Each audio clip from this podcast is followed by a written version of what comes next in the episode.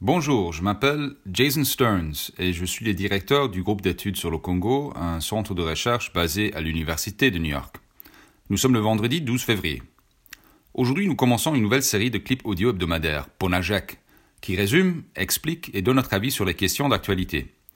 La semaine passée, le président du Sénat en RDC, Alexis Tambwe a démissionné à la suite de la pression venue de la nouvelle coalition du président Tshisekedi, l'Union sacrée pour la nation. C'est une institution de plus dans laquelle Tshisekedi a réussi à arracher le contrôle à son ancien allié, l'FCC de Joseph Kabila. La première bataille pour le pouvoir a eu lieu autour de la nomination des trois nouveaux juges à la Cour constitutionnelle en juillet 2020. Selon la Constitution, le président, l'Assemblée nationale et le Conseil supérieur de la magistrature sont chacun autorisés à désigner un tiers des membres de la Cour.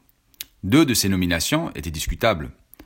Tshisekedi a envoyé deux juges ailleurs avant la fin de leur mandat, pourtant la loi organique stipule que leur mandat doit être terminé. Et leur remplaçant aurait également dû être proposé par le Conseil supérieur de la magistrature, ce qui n'a pas été le cas. Finalement, selon la Constitution, la nomination des nouveaux juges est censée être contresignée par le Premier ministre. Sous prétexte que le Premier ministre Ilon Kamba était en déplacement, le vice-premier ministre a contresigné les ordonnances. Le second dossier concerne la destitution du bureau de l'Assemblée nationale en décembre 2020. Ici, c'est moins une violation de la loi qu'un forcing politique non conventionnel qui a fait sourciller. Lorsque les partisans de Tshisekedi ont tenté de déposer les pétitions pour évancer le bureau, ce qui est leur droit, la présidente de l'Assemblée nationale, Janine Mabunda, a refusé de les recevoir. Les hommes du président ont alors séquestré le secrétaire général de l'Assemblée nationale et lui ont fait convoquer une plénière. Mabunda a alors elle-même convoqué une plénière avec un ordre de jour différent, pour la même période, ce qui a conduit à un affrontement d'une violence inconcevante sur le parquet du Parlement le 8 décembre 2020. Enfin, le Sénat.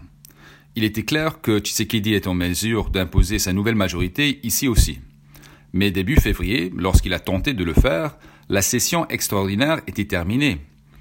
Au lieu d'attendre la prochaine séance plénière, les gens autour de Tshisekedi ont fait pression sur le secrétaire général du Sénat pour qu'il convoque une nouvelle session extraordinaire, même si, selon le règlement du Sénat, c'est le président de la Chambre qui doit la convoquer.